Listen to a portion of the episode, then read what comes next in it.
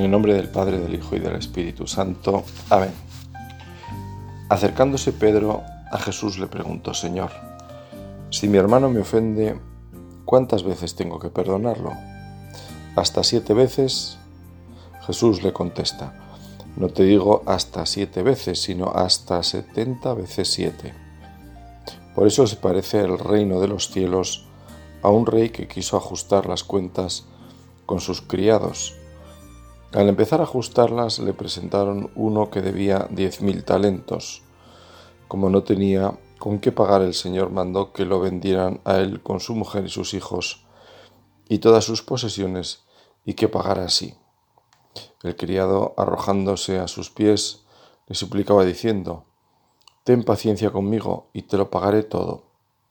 Se compadeció el Señor de aquel criado y lo dejó marchar, perdonándole la deuda. Pero al salir, el criado aquel encontró a uno de sus compañeros que le debía cien denarios, y agarrándolo lo estrangulaba diciendo, Págame lo que me debes. El compañero, arrojándose a sus pies, le rogaba diciendo, Ten paciencia conmigo y te lo pagaré. Pero él se negó, y fue y lo metió en la cárcel hasta que pagara lo que debía. Sus compañeros al ver lo ocurrido quedaron consternados, y fueron a contarle a su señor todo lo sucedido. Entonces el señor lo llamó y le dijo, siervo malvado, toda aquella deuda te la perdoné porque me lo rogaste, ¿no debías tú también tener compasión de tu compañero como yo tuve compasión de ti? Y el señor, indignado, lo entregó a los verdugos hasta que pagara toda la deuda. Lo mismo hará con vosotros mi Padre Celestial si cada cual no perdona de corazón a su hermano. Disculpar es el hecho de aceptar la ofensa como no intencionada. Perdonar es aceptar la ofensa como intencionada. Por lo cual cuando perdonas a alguien, asumes sin rencor la ofensa, aunque supones que su ofensa fue premeditada. En esta meditación vamos a poner ante Dios estas dos experiencias cotidianas tan necesarias para la vida, justamente porque somos seres inclinados al mal, tal como nos lo recuerda el catecismo y la propia experiencia personal nos enseña. Como las cosas no funcionan bien, necesitamos enderezarlas con el perdón. Queremos mirar a la cruz que es el gran libro del amor, para iluminar nuestra vida en relación al perdón. Padre, perdónales porque no saben lo que hacen. Jesús reza por sus asesinos y busca disculparlos. No te piden perdón, Padre, porque no saben lo que hacen. Lo primero que pensamos es en la ley natural escrita en nuestros corazones, que nos dice que no debemos hacer lo que no queremos que nos hagan. Tratando algo tan importante como la propia vida, no vemos excusa en los que enviaron a Cristo a la cruz. ¿Cómo no van a saber lo que están haciendo? Y sin embargo Jesús así lo siente. Jesús no pretende disimular el mal y conoce bien lo que hay en el corazón del hombre. Somos nosotros los que debemos conocer el corazón de Cristo el corazón de Dios, que es Cristo. Él nos está diciendo que su muerte es la muerte del Hijo de Dios, justo lo que dirá el centurión como confesión final desvelando lo que allí está ocurriendo. El amor es más fuerte que la muerte, y las palabras de Jesús pidiendo el perdón vencen la iniquidad. Así lo aprendió San Esteban, el primer mártir que también muere con palabras de perdón para sus asesinos. Jesús no era un Galileo que pensaba destruir el templo, ni un agitador que animaba a desobedecer al César, ni un líder político que soñaba con la supremacía de Israel, la gloria humana de un reino fuerte y admirado por sus vecinos. Jesús había querido reunir con su palabra como la gallina a sus polluelos, a los hijos de Israel, pero anunciándoles un programa de vida bienaventuranza. Jesús les había dicho que su reino no era de este mundo, sino que estaba dentro del corazón. Jesús hablaba y habla al corazón, porque del mismo salen nuestras acciones, como de una fuente el agua. Y si la fuente está limpia y el agua es clara, se podrá beber, y si no lo es, el agua es turbia y dará problemas al que la bebe. De la abundancia del corazón habla la boca. Y así podemos ver sin mucha dificultad cómo es el agua de nuestro corazón. ¿Qué palabras salen de mis labios? ¿Tengo una experiencia positiva de las cosas o por el contrario enseguida veo lo negativo?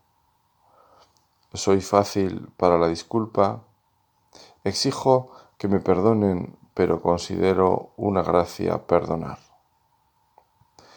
Danos, Señor, ese corazón grande para amar y fuerte para luchar que nos anuncia tu palabra y para luchar en primer lugar contra nosotros mismos, contra nuestro hombre viejo. Si lo pedimos con fe, si lo deseamos de verdad, un corazón contrito y humillado, tú no lo desprecias y será capaz de perdonar y más aún de disculpar. Si disculpamos es porque tenemos una mirada positiva que nos hace pensar que el mal recibido puede no haber sido intencionado.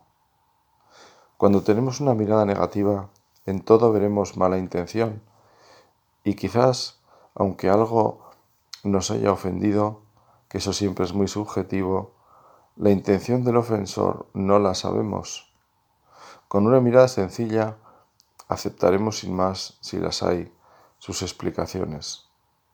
Y si nos dice que no fue consciente de lo que hacía, ¿por qué vamos a dudar? Y si nos pide perdón reconociendo que hizo mal, estamos llamados a perdonar.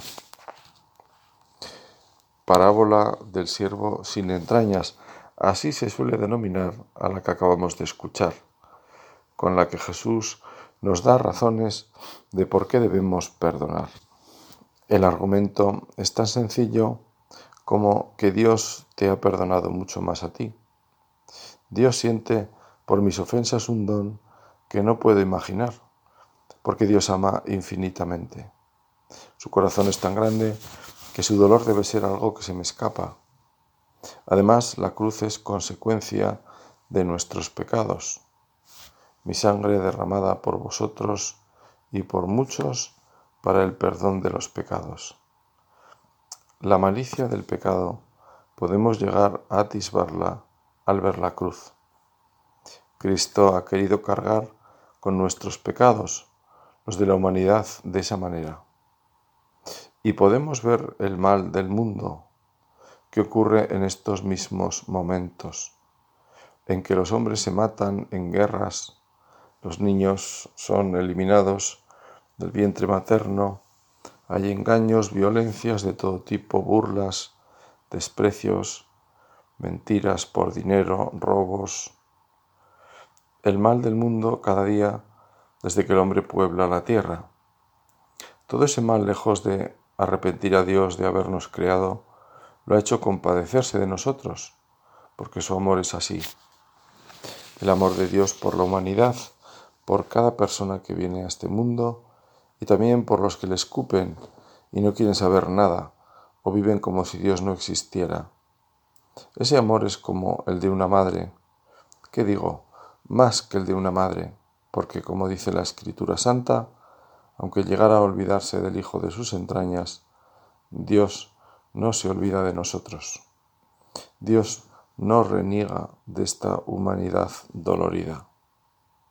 Como ocurre con los santos, Vamos a escuchar a uno de ellos, que aunque lejano en el tiempo, porque está entre los siglos V y VI, nos resulta cercano, porque la santidad nos acerca a Dios, y en Dios no hay tiempo, nada caduca, al contrario, todo se renueva.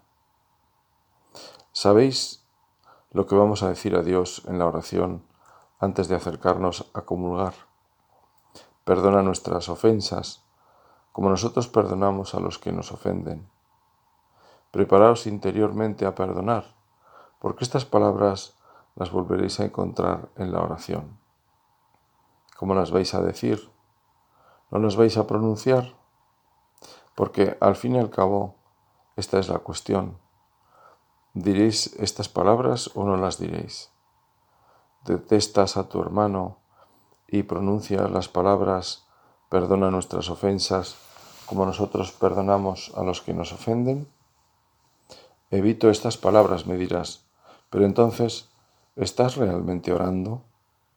Poned atención, hermanos míos, en un instante pronunciaréis la oración, perdonaos de todo corazón.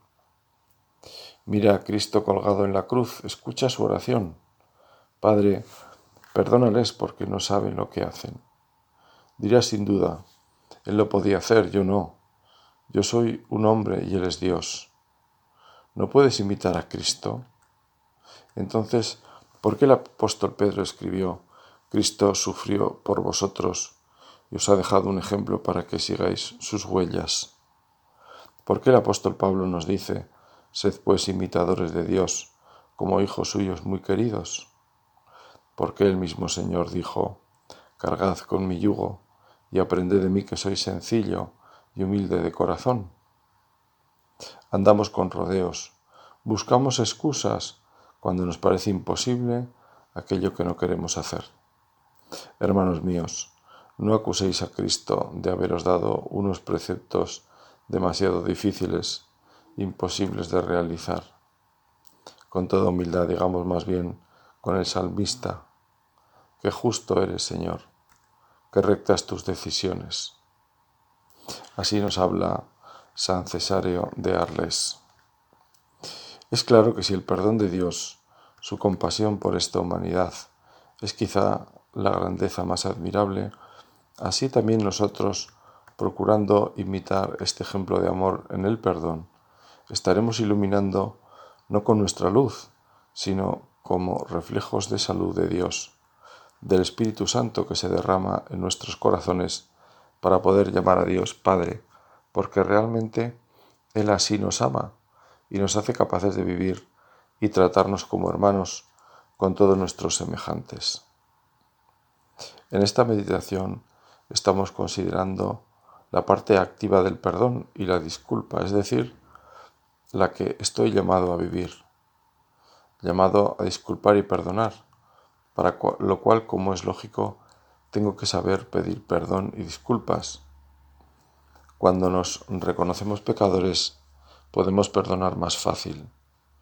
Será complicado que alguien que, entre comillas, nunca hace nada malo y por tanto nunca encuentra de qué pedir perdón, luego perdone, porque le resultará imposible comprender la debilidad. El que es débil entiende al que es débil. Lo cierto es que todos lo somos, así que si no pedimos perdón sino rara vez será porque estamos perdiendo esa sensibilidad, no porque no fallemos.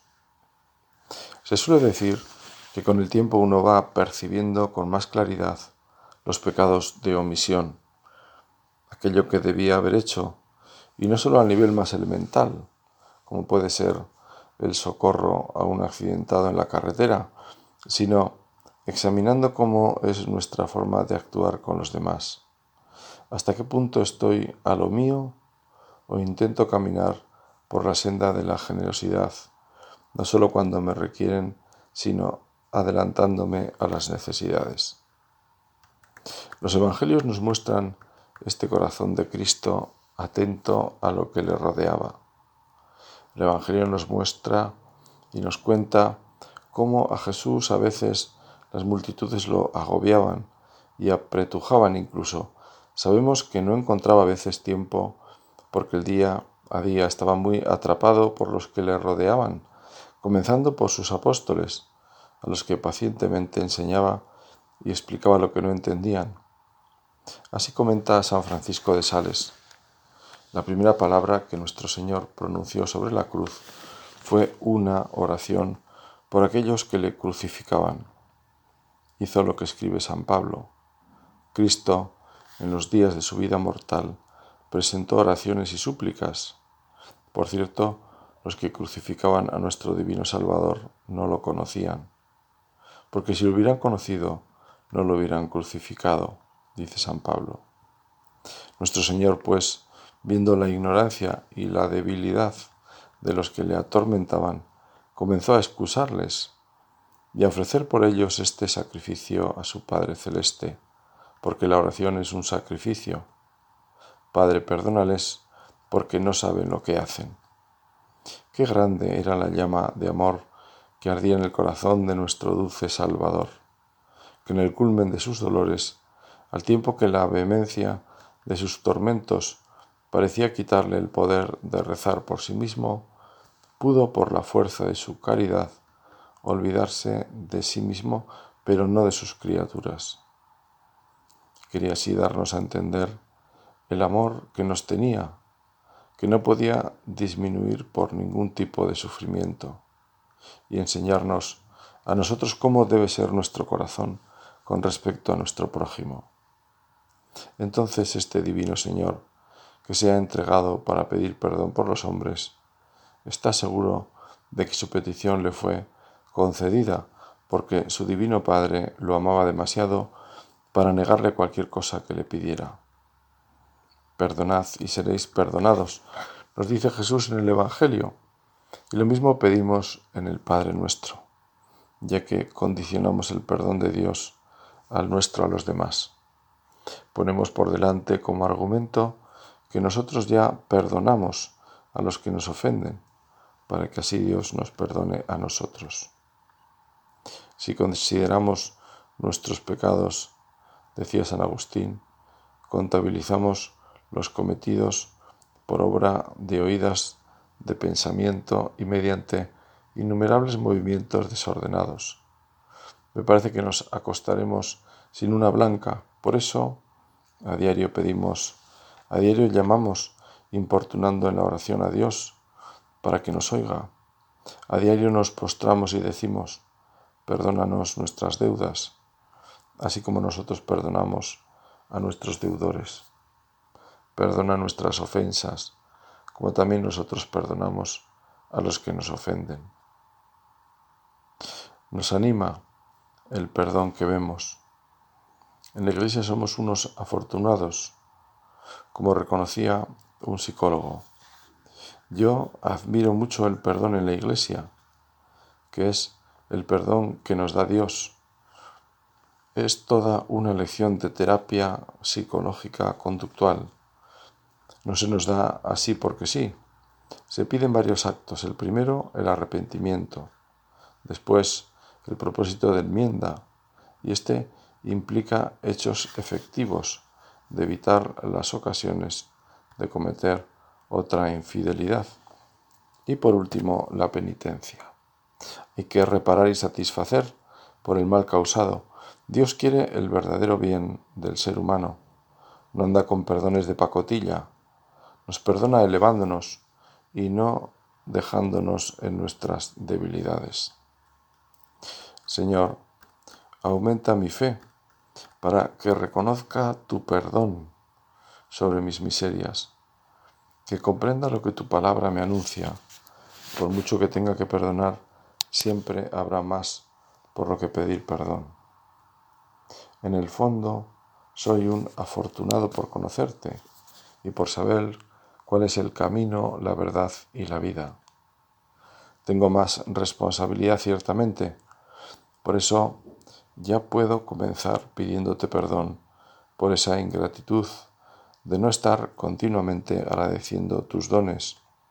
Como nos dijiste, nos das el Espíritu y con Él, ¿qué más queremos? ¿Qué más necesitamos? En tu perdón está toda mi vida, cuyo futuro no conozco. Están mis pecados pasados, los conocidos y también aquello de lo que no soy consciente, igual que no lo soy nunca de todo lo que es el pecado, mi pecado, mis pecados. Tu perdón alcanza también lo que está por venir en mi vida. Por eso puedo entender que siempre perdonas más. Esta es la razón para perdonar y por eso los santos han estado abiertos a la misericordia con sus semejantes. Han estado abiertos como mendigos a pedir el perdón de Dios para ellos y para este mundo en el que ellos vivieron, que no es el nuestro, pero que en su conjunto seguro que es muy parecido. Si vemos los mandamientos, esas señales en nuestra vida para ver dónde están los límites de nuestro caminar, cómo debemos evitar salir por la cuneta, veremos que en el fondo nos hablan desde el corazón y ese no cambia.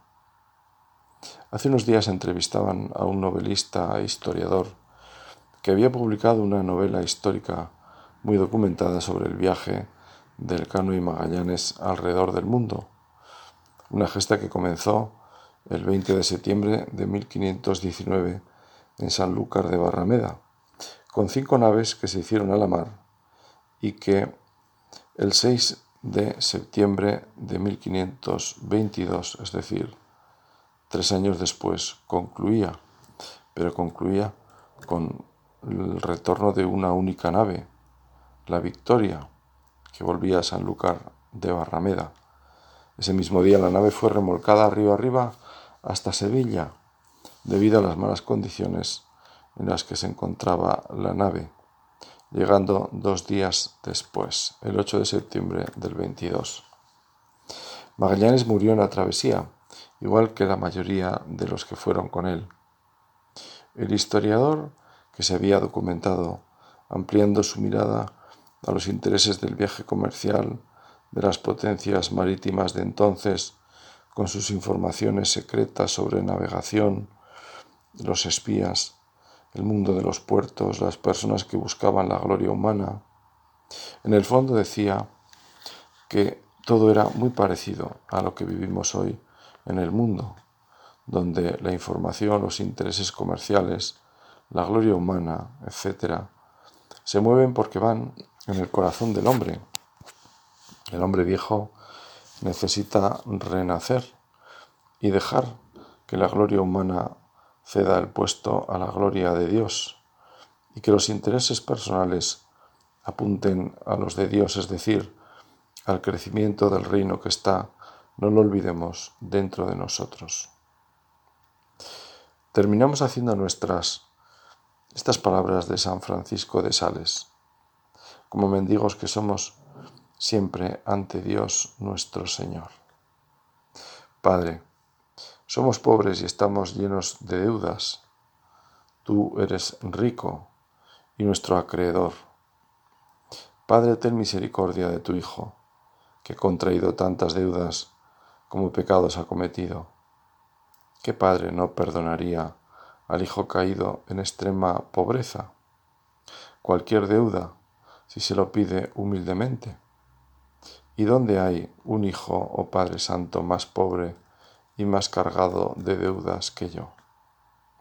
Mírame, cual otro publicano, que te pido humildemente, perdóname tantas deudas de pecados con los que te he ofendido. Oh Dios, de quien es propio perdonar y tener misericordia.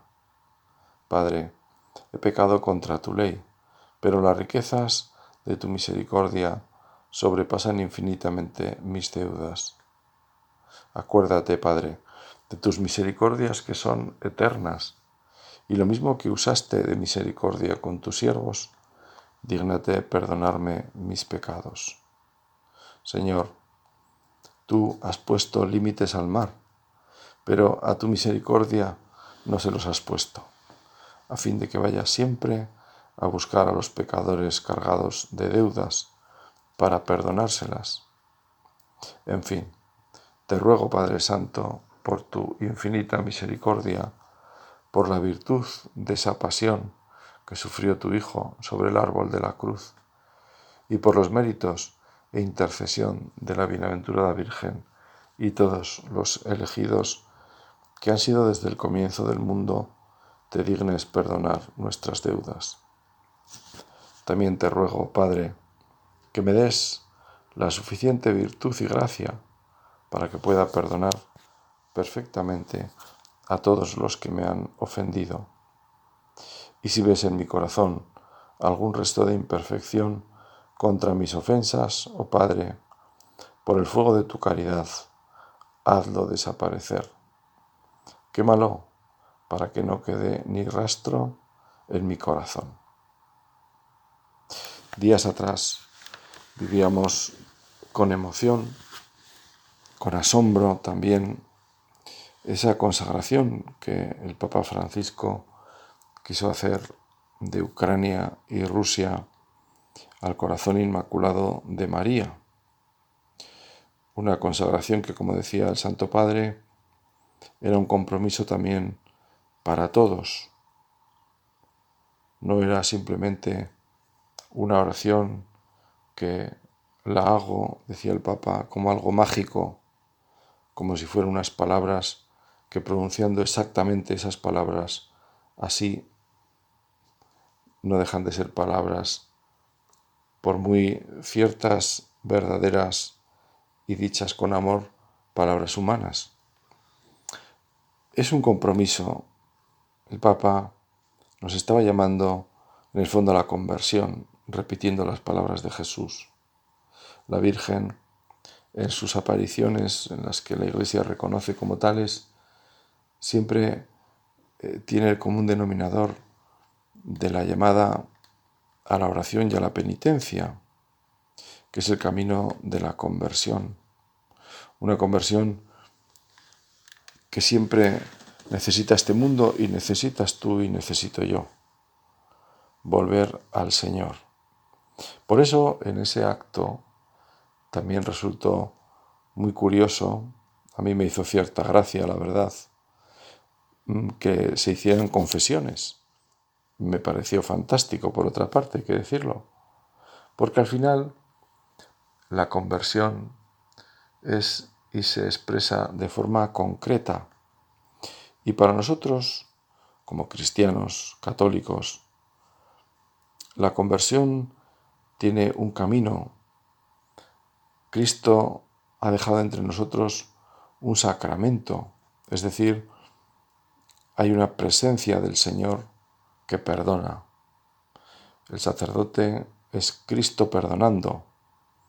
Y en esta celebración maravillosa de las confesiones tenemos un encuentro a la medida de la humanidad de Cristo, es decir, de la encarnación, justamente el día en el que se hacía esta consagración.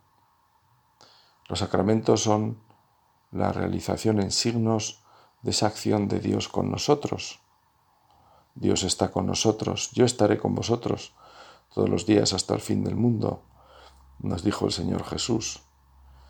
Y esa presencia del Señor se hace real, se hace, se puede comprobar justamente en ese sacramento.